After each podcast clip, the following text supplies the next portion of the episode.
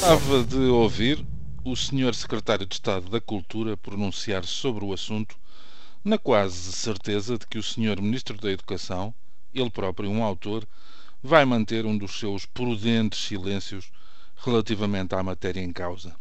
Ora, quem se convence que os abalos no setor livreiro não são perigosas estocadas dirigidas ao futuro do país, não só sabe pouco, como não está interessado em saber mais. As notícias não vão de feição em tempo de crise e custa perceber que nem os poderes mais próximos dos agentes culturais e das dinâmicas do conhecimento e da arte tendam a olhar o problema como algo que ultrapassa os danos colaterais em tempos inventados pelos militares para tentarem justificar a geneira da grossa. Vamos lá. Primeiro chegou a notícia do cancelamento da Feira do Livro do Porto por falta de condições financeiras. A sentença veio da Associação Portuguesa de Editores e Livreiros e aparentemente não haveria instituição mais interessada em que a, a iniciativa não fosse interrompida. Ao mesmo tempo, é compreensível que a crise se sinta mais na principal região de uma cidade, que em muitos mais aspectos do que se pensa, paga uma fatura desmedida em função do centralismo da capital. É olhar e constatar, há mais desemprego, há salários mais baixos, parece até registar-se um desnivelamento nas regalias alcançadas.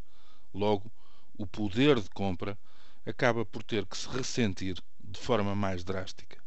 Agora, esse abalo do mercado livreiro vê confirmados os ventos adversos. Cerca de um milhão de de unidades vendidas a menos em 2012 relativamente ao ano anterior, menos 15 milhões de euros faturados pelas editoras. O que ficou, ainda assim, um total de 13 milhões 650 mil livros vendidos e um volume de negócios superior a 149 milhões de euros, o que representa, em si mesmo, uma quebra de 9%. Já em relação ao primeiro trimestre de 2013, foram vendidos 3 milhões de livros, em linha com os mesmos números dos três primeiros meses de 2012. As receitas obtidas de janeiro a março foram de 31,8 milhões, menos 1% face ao mesmo período do ano transato. Estes dados permitem-nos saber ainda que, quer em 2012, quer no início deste ano, a quebra no volume de negócios foi superior à registada em termos de exemplares vendidos. Ora, isso é justificado pelo facto de as editoras estarem a comercializar os livros por preços inferiores e, por outro lado, a desencadear promoções mais agressivas. Ficam apenas algumas notas o facto de se venderem mais de 13 milhões e meio de livros por ano não significa que Portugal seja um país de leitores escrutinados, estes números permitirão concluir que as assimetrias se estendem e de que maneira ao mundo dos livros. Com esta quebra, veremos certamente afunilar as edições em prejuízo de franjas, de novos autores, de propostas alternativas que escapem ao bloco central dos livros. Por fim, até pode ser que tudo isto não passe de uma aproximação.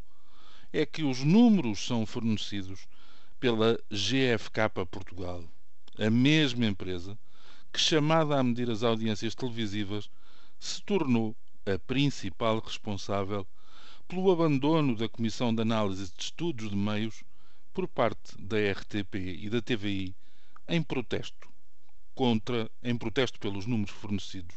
Ora, se os métodos forem semelhantes para tão distintos trabalhos, o melhor é mesmo continuar a ler e sem precisar de fazer contas. Bom dia.